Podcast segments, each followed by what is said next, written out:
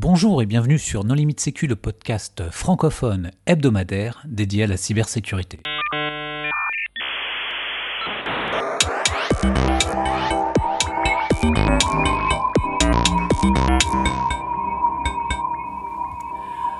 Alors aujourd'hui, nous allons parler de pilotage de la conformité sécurité avec euh, Gilles Favier, qui est cofondateur de la société Trust HQ. Bonjour Gilles. Bonjour. Pour discuter avec lui, les contributeurs No Limite Sécu sont Marc-Frédéric Gomez. Bonjour. Jean-Philippe Gaulier. Bonjour. Hervé Schauer. Bonjour. Marc-Antoine Ledieu. Bonjour.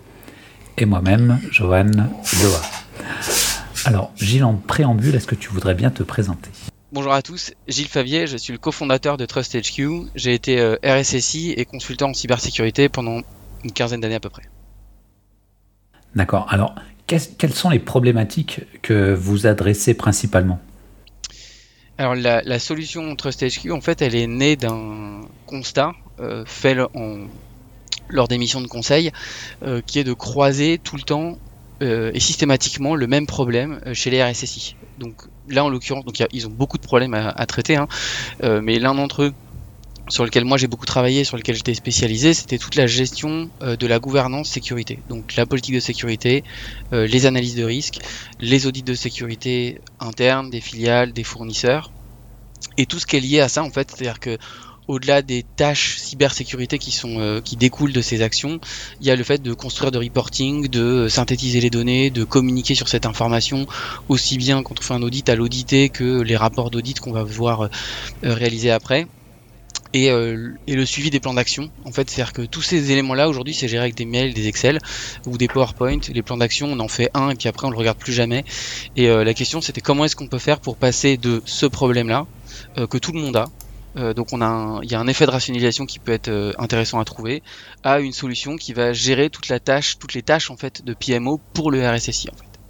Ah, PMO euh, PMO donc Project Management Officer, donc le, en gros c'est le chef de projet ou l'assistant chef de projet en SaaS du RSSI. l'idée c'est de mâcher toutes les tâches chronophages de, du RSSI et de l'équipe sécurité pour que eux puissent passer beaucoup plus de temps, non pas à reconstruire des Excel et des PowerPoint, mais à se poser la question de il y a une règle de sécurité ou pas, si elle existe, est-ce qu'elle est bien formulée, est-ce que les gens savent quelles euh, informations il faut remonter euh, pour pour euh, indiquer le fait qu'ils sont bien conformes ou qu'ils ont bien euh, répondu à l'exigence de sécurité ou à la règle de sécurité qui leur a été assignée, etc. Donc vraiment passer du temps, en gros, c'est de la sécurité ajoutée en fait plutôt que passer du temps sur de l'Excel. En fait, c'était ça qu'on voulait faire. C'était aussi donner de la sécurité ajoutée à l'équipe sécurité plutôt que de que d'embaucher des gens euh, qui ont une expertise en cybersécurité pour faire des Excel. Il existe tout un tas d'outils ou de services hein, qui, hein, qui proposent ça. Euh, pourquoi, euh, pourquoi avoir créé un nouvel outil? Qu'est-ce que votre outil apporte en plus par rapport à la concurrence? Ou pourquoi les outils existants ne répondaient pas aux besoins auxquels tu as été confronté? Alors, euh, il y, y, a plusieurs réponses en fait. Il le, y a une question d'approche Alors, il y a vraiment une question d'approche en fait. C'est-à-dire que nous, on est parti d'un. Le, point de départ, ça a été d'abord dans notre réflexion, ça a été de résoudre la problématique de la politique de sécurité. Ce fichier PDF que personne ne lit, que personne ne connaît, euh, même et encore enfin l'équipe sécurité euh, la consulte de temps en temps et qui se trouve perdu sur un serveur. Donc la première idée ça avait été de communiquer sur cet aspect-là, donc de passer d'un fichier à une interface et de dire je vais pouvoir la faire évoluer, elle sera tout le temps à jour et donc on pourra toujours consulter la documentation cybersécurité à jour. Alors en faisant ça évidemment on n'a pas inventé le fait de communiquer ou de faire un Wikipédia, hein, mais c'était de le contextualiser par rapport à la cybersécurité. Donc on s'est dit on va euh, coller tous les référentiels de sécurité qu'on connaît par rapport à tout ça et donc on saura que quand on traite une exigence, enfin quand on consulte une exigence, elle est liée à des référentiels. Et ensuite on a travaillé en fait sur euh, alors en l'occurrence avec notre premier, euh, notre premier partenaire et notre premier client qui était à DGAC, qui elle voulait se lancer dans le pilotage de ses actions. Euh, et donc c'est de là qu'est née l'idée et c'est comme ça qu'elle a grandi en fait, c'est ça que je voulais dire.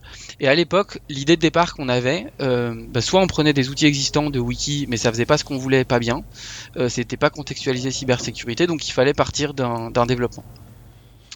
Et le deuxième point, c'est qu'effectivement, il y a des outils aujourd'hui, enfin, il y a déjà des outils qui existaient sur le marché. Hein. il y a des très grosses sociétés américaines qui ont des solutions, mais c'est des, c'est des usines à gaz, donc elles sont très adaptées pour un certain nombre d'entreprises. Mais quand vous avez un projet, enfin, quand vous démarrez un projet, vous pouvez pas direct mettre un ticket de 100 000 euros sur sur un sur ce sur cet aspect-là. en plus, le budget du RSSI est un peu limité. Enfin, en tout cas, il l'était. Il, se développe heureusement.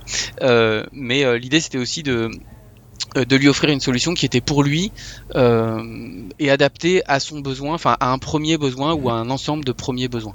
Voilà. Aujourd'hui, on va bien au-delà de ce que j'ai décrit, mais on était parti de là.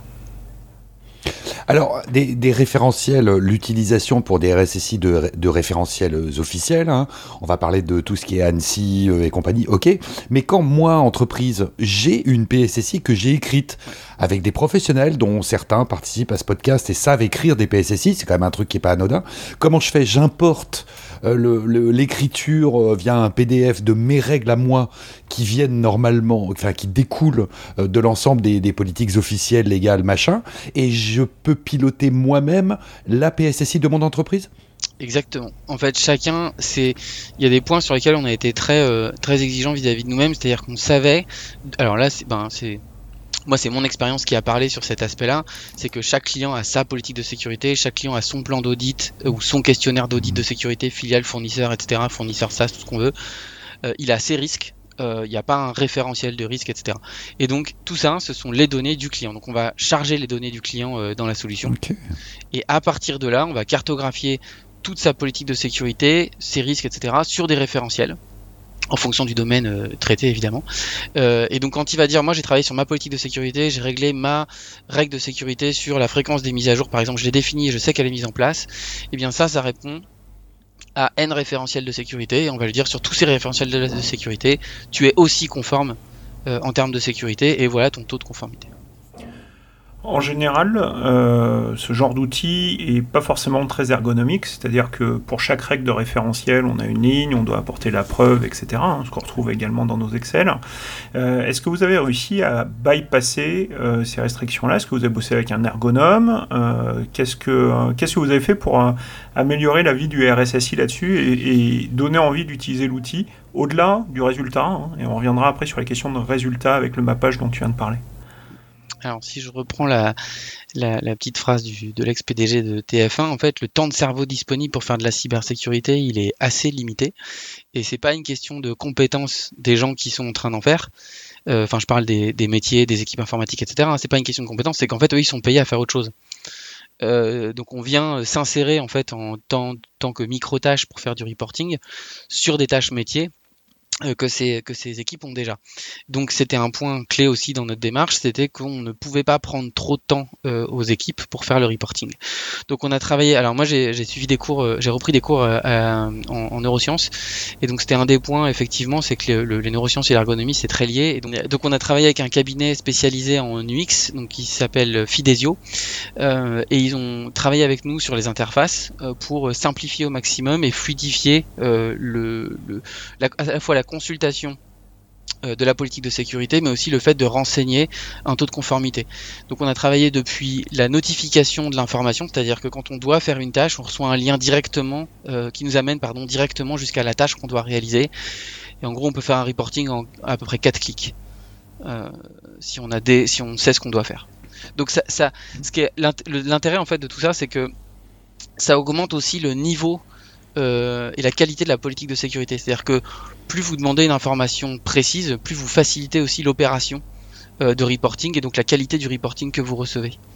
Euh, et donc le fait de simplifier la tâche de reporting, ça impose aux équipes sécurité d'améliorer la qualité de la, formulation des exigences de sécurité, des preuves attendues en fait. Parce que si vous ne donnez pas de preuves, mais que c'est super simple de faire un reporting, bah, les gens vous, vous rappellent et vous disent bah oui, mais je comprends pas ce que tu veux en fait. Et vous travaillez avec quel type de référentiel? Euh, Oui, alors nous on a, euh, on a, on n'a pas, enfin on, on s'est construit un système euh, qui n'a, qui n'a pas de limite en termes de référentiel. Aujourd'hui, on a 18 référentiels de sécurité. on en a un qui, enfin, 18, on a 18 référentiels. On en a un qui n'est pas de la sécurité, et on est capable d'intégrer en fait à peu près tout référentiel d'exigence ou de règles, quels qu'ils soient. Donc on pourrait même faire de la comptabilité, de la gestion, de la finance, etc. si on voulait étendre le domaine, même si c'est pas notre, notre objectif aujourd'hui. Des référentiels de conformité, ils sont, c'est possible, du type PCI DSS On l'a. Euh, je peux donner une petite liste. Hein. On a PCI DSS, durcissement AD, ISO 27000. Non mais voilà, déjà, déjà, il y a les ISO. Hein. Donc tu fais de la, y a, as de la PSSI, de la conformité.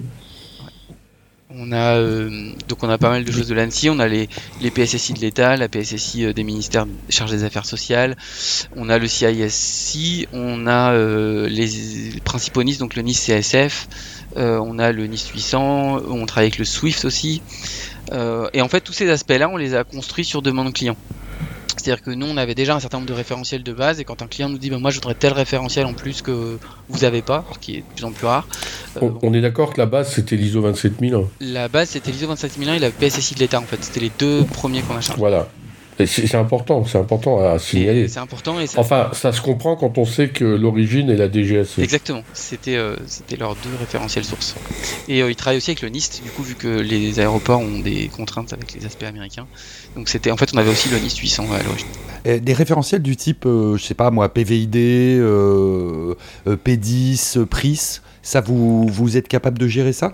Ouais, on est capable de gérer ça. On va, on va s'adapter un tout petit peu parce que la formulation de ces, de ces éléments-là fait qu'on va devoir, euh, euh, on va devoir arbitrer. En fait, on va devoir arbitrer sur ce qu'est une exigence de sécurité en fait. Donc euh, parfois ça peut regrouper deux éléments ou trois éléments, ou des fois un seul.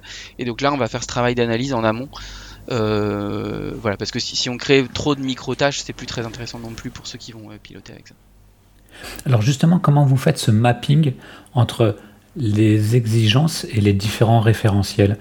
Donc les exigences qui constituent ta PSSI et euh, les différents différentiels. Est-ce que c'est manuel? Est-ce qu'il y a un process automatique? Si oui, euh, comment, comment est-ce que c'est réalisé? Alors il y a les deux, en fait on ne peut pas tout faire à la main. Euh, enfin tout faire automatisé de façon automatisée parce que un des problèmes c'est le côté polysémique des termes qui sont utilisés et donc on va utiliser tellement de fois le terme réseau ou le terme accès euh, que, que construire, enfin faire avoir un machine learning qui tourne là-dessus, c'est il y a y a trop de sens possible pour que lui ne se trompe pas en fait. Euh, voilà, donc ce qu'on fait c'est qu'on fait des contrôles sur, donc c'est pas de l'IA, hein, c'est on fait des contrôles sur les termes, ça nous fait un certain nombre de propositions et à partir de ces propositions on fait un passage manuel pour euh, corriger les propositions qui sont faites. Je voulais revenir sur euh, l'aspect euh, RGPD euh, que vous insérez comme référentiel parmi les autres.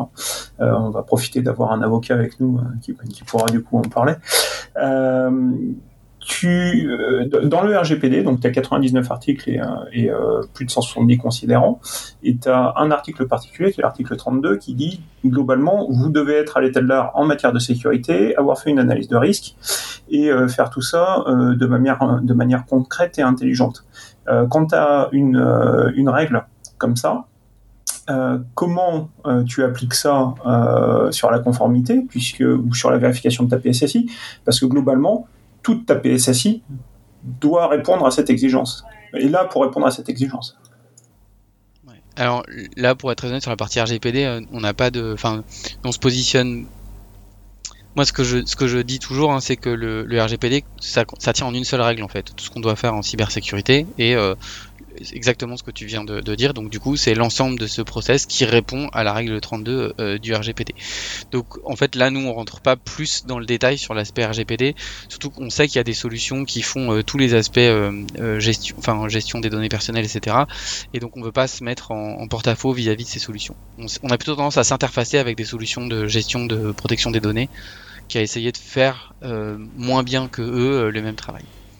Euh, mais je comprends tout à fait ta question, mais la, partie euh, RGPD, on n'a pas de. Il faudrait qu'on décon. En fait, c'est plus une règle de la politique de sécurité qui va dire euh, vous devez être conforme, enfin respecter les réglementations, etc. Et on va définir ici l'ensemble des actions qui doivent être faites au sein de l'entreprise pour être conforme. Mais le fait d'appliquer la PSSI normalement doit déjà te rendre conforme en fait. De toute façon, a priori, c'est pas au RSSI de s'intéresser à la conformité RGPD. Je, je, c'est pas moi qui vais dire que c'est pas important, hein, euh, ok? Mais a priori, quand même, euh, je vois dans les entreprises avec lesquelles je discute, souvent l'aspect PSSI et sécurité des systèmes d'information est traité par des équipes qui sont en général bah, les équipes euh, SSI. Et de l'autre côté, il y a des équipes juristes ou projets ou conformité qui s'occupent de la partie euh, plus RGPD. Et c'est vrai qu'aujourd'hui, l'article 32, il est tellement large et il donne lieu à tellement d'interprétations que c'est, enfin, dans mon esprit, c'est difficile d'automatiser ça. Donc je comprends l'interfaçage. Je pense qu'en plus, c'est raisonnable et sage en termes de responsabilité pour vous, pour vous qui lancez votre service Alors moi je suis pas certain parce que euh, même euh, dans les, les choix de, de, de, mesures de protection des données, il y a des choses similaires à ce qu'on fait en cybersécurité. Et comment tu vas faire euh, avec la 27701 donc peut-être tu n'as pas encore de clients qui ont choisi de mettre en œuvre et de se certifier 27701, mais avec la 27701, euh, le lien avec la protection des données et toutes les mesures de protection des données et le RGPD est, inévitable. Alors, ouais, parce qu'on a des clients en fait qui le font, euh, parce que eux ils ont choisi de prendre une seule solution pour commencer. Et en fait, euh, piloter les tâches qui sont liées à la protection des données, euh, le, c'est le DPO qui vient se connecter dans la solution et lui il a son chapitre et puis ses sous-chapitres de sa propre politique de enfin partie de, de politique d'ensemble de règles et il peut piloter ces aspects-là. donc, voilà, donc en fait toutes les mesures hein, pour les auditeurs dans la 27701, il y a aussi euh, un équivalent de la 27002 et une extension des mesures de la 27002 et des nouvelles mesures. Donc euh, en fait, toute cette partie-là, c'est dans la solution et le DPO se connecte dessus. Exactement. C'est à lui en fait de définir ses règles. C'est-à-dire que c'est vrai que nous on apporte beaucoup moins à ce niveau-là, mais lui s'il définit ses règles, on est capable d'intégrer ses règles dans la solution euh, et il peut lancer son, son pilotage. Du coup, euh, votre solution, elle s'adresse plutôt euh, à des gens du domaine de la sécurité qui ensuite peuvent rediriger euh, vers les métiers en, donnant des, des, accès à des tâches spécifiques pour remplir, commenter et prouver, que quelque chose de générique dans lequel on pourrait mettre n'importe quel référentiel euh, comme on vient de le voir avec RGPD par exemple Alors, le, alors effectivement, l'idée c'est d'avoir une vue un petit peu métier euh, de, de, son mode de fonctionnement. On peut s'adapter à d'autres domaines. Euh, on a des clients qui le font et qui utilisent en fait une instance de la solution sur une autre activité parce que ça répond tout à fait à leurs besoins. et donc plutôt que d'avoir deux solutions, mais en fait ils ont tout dans une seule. Si je reviens sur la partie cyber, effectivement c'est un outil métier du RSSI. En fait c'est tous les tous les tous les métiers ils ont, ont leur CRM en fait. Euh, le RSI, lui, il a pas son CRM en fait. Il a pas son, outil de pilotage où il sait tout ce qui est fait, tout ce qui n'est pas fait, toutes les tâches qui sont assignées, les équipes avec qui il travaille, etc. Et donc là, c'est vraiment le, on devient justement, c'est le HQ pour son headquarters. On devient le lieu sur lequel il va avoir toutes ces informations. Et euh, il va lui-même, euh, au travers de la solution, pardon, il va communiquer avec euh, les équipes métiers, avec euh, les équipes informatiques pour la mise en place euh, des règles de sécurité au sein de l'organisation. C'est pas le seul à utiliser la solution parce que l'audit interne, elle a tout intérêt en fait à, à utiliser la solution et les auditeurs externes aussi. C'est-à-dire que pour un auditeur externe, remplir son rapport d'audit, c'est-à-dire que quand vous faites un audit, il y a peu de chances que l'audit vous dise quelque chose que vous ne saviez pas déjà avant. Par contre, il va mettre en évidence l'écart. Donc on a besoin de l'audit parce que sinon l'écart on le voit pas. Euh, mais le, quand l'auditeur, euh, enfin l'audit, le rapport d'audit dit qu'il faut chiffrer les flux, qu'il faut euh, euh, ne pas ne pas, enfin respecter des règles de cloisonnement entre les niveaux de privilèges des différents comptes administrateurs, etc. Tout ça, en fait, c'est dans la politique de sécurité. Et donc le rapport devient un plan d'action au travers de la solution. L'audit interne, elle, elle peut soit euh, utiliser la solution pour euh, lancer des questionnaires d'audit et des sondages, enfin, ou des, des sondages, pardon, des questionnaires d'audit au travers de la solution et donc avoir des rapports sur des filiales qui pourraient être euh, un peu partout. Et d'ailleurs, ça peut être des questions qui n'ont rien à voir avec la cybersécurité parce que là, c'est un module indépendant. ou bien elle peut venir et dire, ok, vous aviez dit sur la politique de sécurité que vous allez faire tout ça. Moi, je vais regarder le reporting qui est dans la solution je vais regarder euh, les valeurs qui sont indiquées et euh, je vais venir vérifier euh, chacun des points, je vais consulter les preuves et la preuve qui a été demandée, elle est, elle est, déclinée, etc. Et elle correspond ou elle correspond pas et je remets à jour la note si je ne suis pas d'accord. voilà, donc il y a quand même plusieurs acteurs qui vont avoir accès un peu à ce pas au back, enfin un peu au back office en fait, à, toutes les fonctionnalités de la solution. et qui vont s'en servir pour interagir avec l'ensemble de l'entreprise et des fournisseurs. Vous avez très probablement, toi et tes équipes, rédiger des centaines de PSSI euh, dans votre carrière, euh, corriger, auditer, accompagner, etc. Est-ce que euh, dans votre service aujourd'hui, vous, vous incorporez des modèles de PSSI, des, des, boîtes à outils, des choses à faire directement qui sont faciles, des, des quick wins, etc. Est-ce que tu peux nous en dire un peu plus? Ouais, tout à fait. Bah là, c'est aussi un des, un des points, c'est que il y avait beaucoup de temps qui était perdu entre guillemets à rédiger des choses qui avaient déjà été rédigées. Donc là, en fait, pour des clients qui partent de zéro ou euh, qui se disent euh, bon, moi, je suis prêt à tout remettre à plat euh, parce que il y a trop de documentation, elle est trop vieille, etc. je voilà. Pour ces personnes-là, en fait, nous, on est capable de fournir une PSSI type et à partir de cette politique de sécurité type, en fait, on en deux trois réunions en fait on a on a remis tout ça au nom de l'entreprise euh, avec euh, les process internes qui sont euh, qui sont adaptés, etc. et donc on a fait ça très très rapidement en fait pour nos clients. Nous c'est pas du tout là qu'on se différencie. En fait c'est vraiment sur le la solution et ce qu'elle apporte au RSSI. La documentation pour nous c'est un c'est un c'est un j'allais dire en anglais c'est un giveaway c'est un c'est vraiment quelque chose qu'on est capable de donner avec à, nos clients en fait c'est beaucoup plus intéressant pour eux en fait surtout pour alors pour tous ceux qui partent de zéro du coup ça leur fait un, ça leur permet de mettre un pied à l'étrier euh, très rapidement. Euh, et pour ceux qui ont déjà quelque chose en fait on a toute cette expertise et en fait on est capable quand on voit le moindre document enfin je pense que après un certain nombre d'années de carrière en fait on, voit un document et on sait où, où, on va partir et si on est dans la bonne direction ou si ça va être compliqué alors euh, moi, je vois tout à fait l'intérêt pour mes clients et de nombreuses entreprises euh, de s'intéresser à avoir une PSSI ou de faire appliquer la PSSI existante. Ok? Maintenant, je vais poser la question qui fâche. C'est un outil de travail sans valeur légale ou moi, je peux, en qualité de RSSI ou le DSI ou le DAF ou je sais pas quoi, je peux arriver en disant tiens, j'ai un outil qui me permet de prouver Mmh. que je suis conforme à ma PSSI en cas bah, d'audit externe. Il euh, n'y a pas que l'ANSI qui fasse des audits, il y a des tas de professionnels qui font des audits. C'est quoi votre statut juridique? Est-ce que vous y avez pensé? Alors, en fait, la, qualité de la preuve, euh, c'est, elle n'est pas de nous en fait. C'est-à-dire que la preuve, c'est la preuve qui est chargée par la personne. Euh, qui va faire du reporting. Donc c'est cette qualité-là de preuve en fait qui va être, qui va, comment dire, qui va permettre de qualifier le résultat de l'audit. La note, c'est pareil. Nous, on donne le moyen de faire la de, de, recevoir la preuve et de noter, euh, mais on ne se positionne pas, enfin, sauf si on fait de l'accompagnement approfondi, hein, mais on se, on se positionne pas sur cette note en fait. Nous, on donne la capacité. Ok, donc c'est un outil. Vous mettez un outil à disposition, comme on mettrait un logiciel on-premises pour prendre le terme qui est redevenu à la mode, plutôt que, et c'est un choix, hein, c'est certainement pas une critique, plutôt que de dire, bah moi je suis prestataire, voilà mon outil et je peux t'accompagner par ailleurs. Et auquel cas, si je t'accompagne par ailleurs, c'est un autre business model. Là, je suis en mesure de t'apporter plus de services plus de garanties, plus de machin. C'est ça? C'est ça. Et alors ça, c'est ce qu'on fait avec. Euh, alors on le fait avec des cabinets euh, qui se qui se positionnent sur la solution justement et qui eux vendent du conseil au-dessus de la solution. Et eux, ils disent, OK, euh, aux clients, ben, voilà la politique de sécurité, nous, on va vous faire RSSI as a service sur tous les aspects de gouvernance, etc. Comme ça, vous, vous pouvez vous occuper de façon plus, comment dire, enfin, l'essentiel de votre temps, pardon, sur le SOC ou sur, je sais pas, le nouveau les nouveaux projets sur lesquels vous avez besoin de passer beaucoup plus de temps. Euh,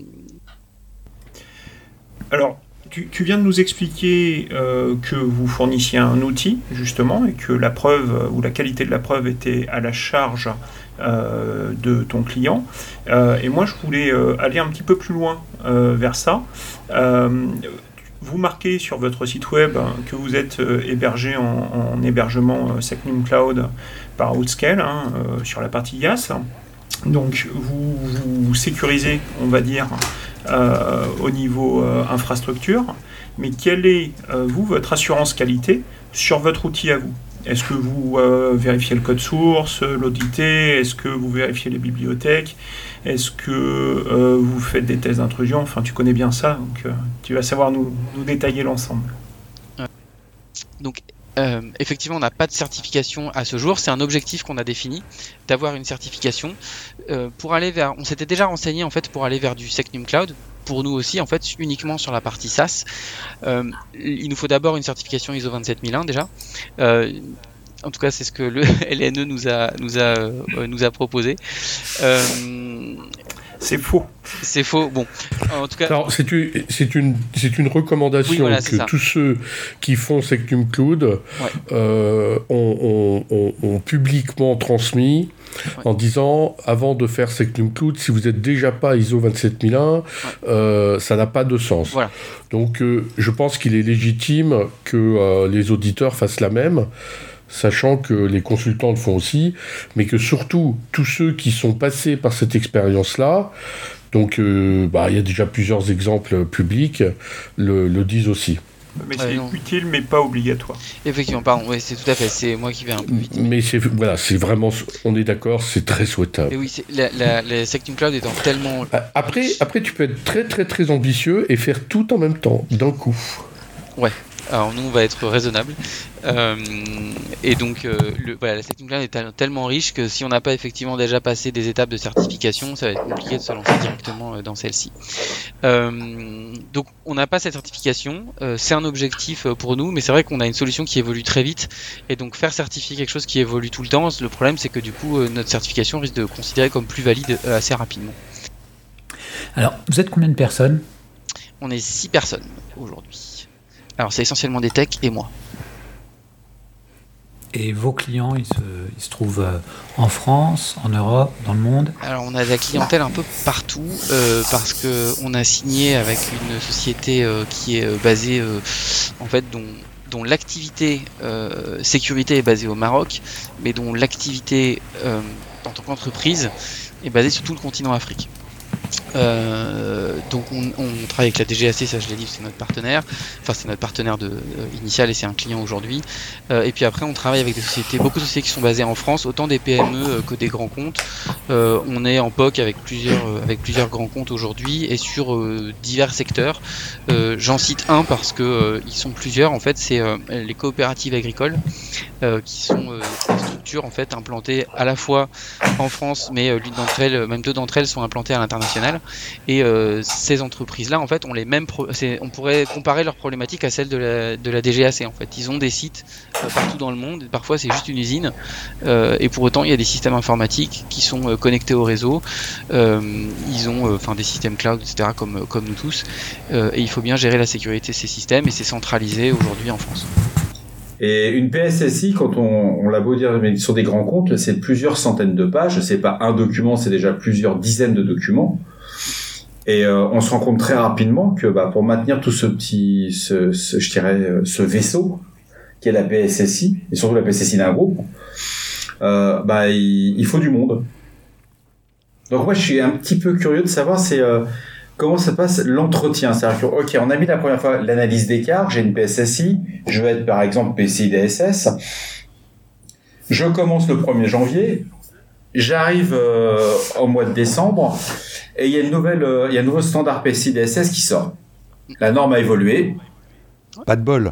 Pas de bol. Qu'est-ce que je fais? J'appelle de nouveau mes consultants ou euh, je peux m'appuyer sur sur l'outil.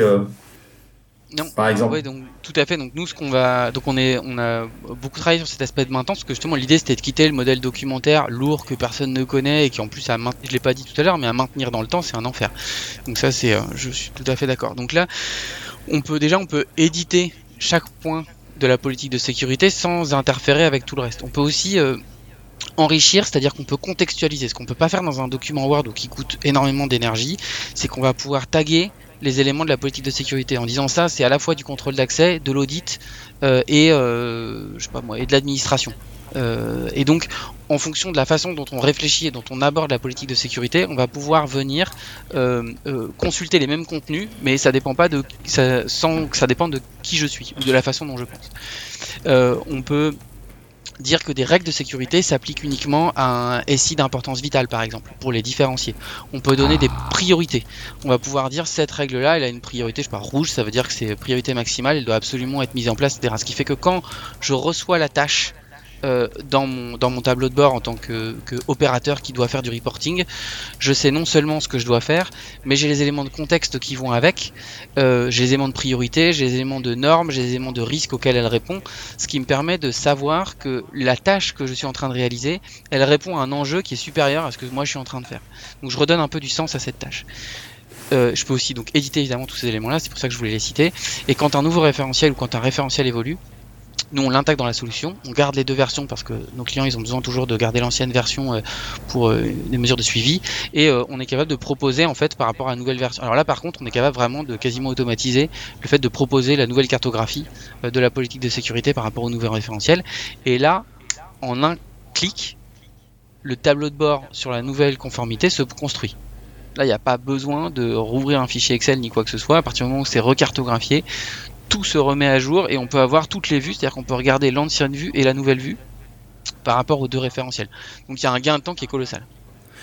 Et vous avez un paramétrage euh, spécial euh, OIV, et vous, enfin, donc SIV bien sûr, et vous avez un paramétrage spécial OSE parce que maintenant, Guillaume Poupard, pardon, hein, le 10 euh, juin dernier, j'ai eu le plaisir de l'écouter en direct, nous a annoncé officiellement qu'il y avait en France à peu près 250 OSE, alors que la liste n'est pas écrite dans les documents officiels, la liste n'est pas publique. Ben, on vient de découvrir que c'était pas public. Et quand euh, Guillaume Poupard révèle qu'il y a 250 OSE en France à peu près, euh, dont beaucoup d'hôpitaux, ben on se dit tiens, c'est marrant, comment est-ce que les RSSI, de ces, notamment des groupements hospitaliers territoriaux, je crois que c'est ça, ou les groupements territoriaux hospitaliers, je ne sais plus comment ça s'appelle, mais globalement, il y a des tas d'opérateurs aujourd'hui qui ne savaient pas gérer euh, la réalité entre la, la, PSSI, alors les contraintes légales, bien sûr, la PSSI et tous ces outils, c'est pas évident à gérer.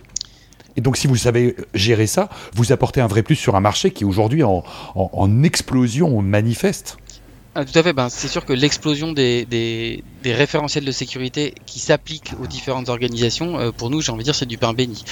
Euh, Absolument. On n'a pas eu beaucoup d'efforts à faire. On, on s'était dit que ça ne pouvait que augmenter, par contre, quand on a commencé.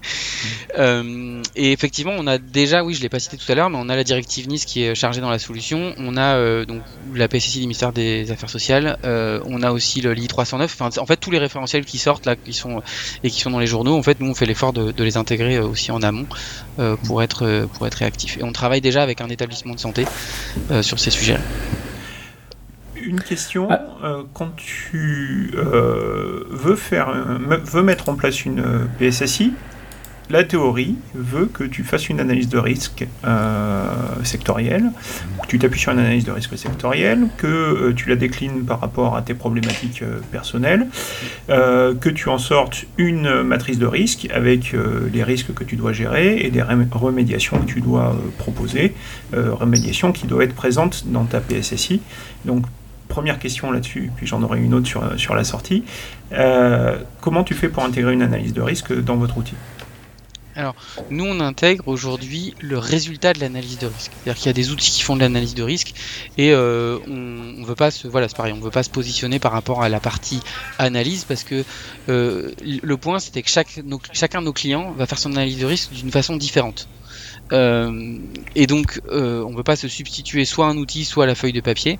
Euh, l'idée, c'est que nous, on va récupérer le résultat de cette analyse de risque. Donc, on est capable de renseigner les risques en fonction de la façon dont ils calculent les, les niveaux de vraisemblance et de gravité. On est aussi capable d'adapter notre solution là-dessus. Euh, et, euh, et, derrière, en fait, on peut lier. En fait, on est très bon sur la partie cartographie, donc on peut associer un risque à des exigences de la politique de sécurité. Euh, et donc, si cette exigence, elle est appliquée sur un périmètre donné au sein de l'organisation, on est capable de dire, bah, sur la droite qui permet de réduire le risque, eh bien, on a avancé d'un certain pourcentage parce que cette exigence, elle est elle-même pondérée pour la résolution de ce risque, c'est-à-dire qu'elle est très efficace ou très peu efficace. Euh, et donc, on est capable de reconstruire la, enfin, la matrice des risques se reconstruit de façon automatique en permanence. Alors ça, c'était pour euh, la question euh, amont. ma question aval, on n'a pas parlé de reporting. vous affichez que vous faites du reporting. Est-ce que tu peux nous en dire quelque chose? Alors on fait du reporting à, j'ai envie de dire à presque tous les niveaux parce que quand une équipe voit toutes les tâches qu'elle doit réaliser, elle a accès à un petit tableau de bord, une sorte de Trello où elle va pouvoir donner son avancement. on va pouvoir donc regarder toutes les tâches d'une équipe, on va pouvoir euh, regarder toutes les tâches qui ont été réalisées par les par des pardon. Quand on a des tâches communes entre différentes équipes, on va pouvoir voir le taux d'avancement de toutes ces équipes euh, sur les mêmes tâches. Donc si quelqu'un avance très vite, ce serait bien en plus de mettre un peu de dynamique dans tout ça et euh, d'aller en parler, enfin d'aller expliquer aux autres comment ils ont fait. Donc ça c'est des tableaux de bord vraiment vraiment très très centré projet. Et puis après, on a tous les tableaux de bord. En fait, on est capable de concaténer cette information. Alors forcément, quand on fait une moyenne, on perd un tout petit peu en finesse, mais on, on, concatène cette information et on va construire un tableau de bord sur toutes les exigences de la politique de sécurité. En fonction du nombre de fois où elles ont été pilotées, on est capable de pondérer les moyennes, etc. Et puis on va être capable de construire une vraie matrice de toute l'entreprise avec toutes les thématiques de sécurité de l'ISO et de dire chacun sur un carré à combien est-ce qu'il se positionne et à mettre tout ça en couleur euh, pour que le RSSI en un clin d'œil puisse voir le, taux de conformité de l'organisation ou d'une ou d'une filiale en particulier. Il faut acheter une imprimante couleur pour travailler avec votre outil Ah ça c'est un, vrai problème aujourd'hui. Il y a un bouton export. Euh, tu peux le mettre dans ton PDF. dans ton PowerPoint, pardon. Où est-ce que vous êtes situé et est-ce que vous recrutez? Si oui, quel type de profil Donc on est à, Paris. Effectivement, on recrute aujourd'hui. Donc on a euh, deux développeurs dans le euh, pipe de recrutement. Euh, on a aussi on cherche quelqu'un pour la partie commerciale. Donc là, c'est un profil non technique justement pour venir m'aider sur ces aspects-là et voilà, c'est principalement les, deux les trois recrutements. Pardon. Euh. Bien, donc vous avez tous compris que TrustHQ propose euh, un logiciel dont euh, le, le, RSSI peut avoir une très grande utilité. Ça va optimiser son temps et celui de ses équipes, le faire exister plus facilement dans la gouvernance de son entreprise, pouvoir répondre aux auditeurs, pouvoir plus facilement communiquer. Donc, euh, n'hésitez pas à contacter TrustHQ. TrustHQ, comment on peut te contacter? Euh, le site web? web. en fait, il y a un formulaire euh, pour nous, pour nous contacter, ou bien gilles.favier at trusthq.com. Ok, est-ce que tu voudrais apporter le mot de la fin? Oui, alors le, le point c'est que le faire de la cybersécurité, alors pour nous en tant que petite structure, c'est quelque chose de relativement, euh, j'ai envie de dire de relativement simple. en tout cas, c'est pas trop complexe. Euh, pour des grandes entreprises, il y a plus de complexité certes, mais il y a un problème qu'on a tous en fait, c'est le côté fastidieux euh, de cette cybersécurité, de tous les contrôles, de tous les éléments, du fait qu'il faut s'occuper de nous-mêmes, mais aussi de nos fournisseurs. En fait, c'est là où nous on se positionne, c'est qu'on veut enlever un peu l'épine du pied du RSSI et de l'équipe sécurité pour qu'ils puissent vraiment se concentrer sur leurs tâches métiers. Bon, eh bien, Gilles, merci beaucoup euh, d'avoir accepté notre invitation. Merci aux contributeurs. Chers auditeurs, nous espérons que cet épisode vous aura intéressé et nous vous donnons rendez-vous la semaine prochaine pour un nouveau podcast. Au revoir. Au revoir. Au revoir.